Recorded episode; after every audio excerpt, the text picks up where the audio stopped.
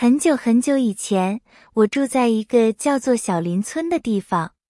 小林村是一个美丽的村庄，那里的人都很友好。我家就在村中心，隔壁就是小白的家。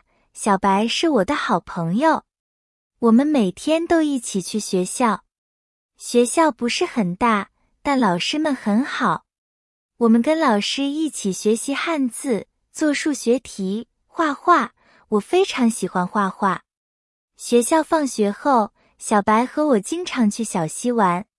那条小溪清澈见底，周围是绿绿的草地和高大的树木。我们可以看到小鱼在水中游来游去，这是我最快乐的时光。每年春天，村子里的桃花开得很美，在晴朗的天空下，我们会跑到田野里去放风筝。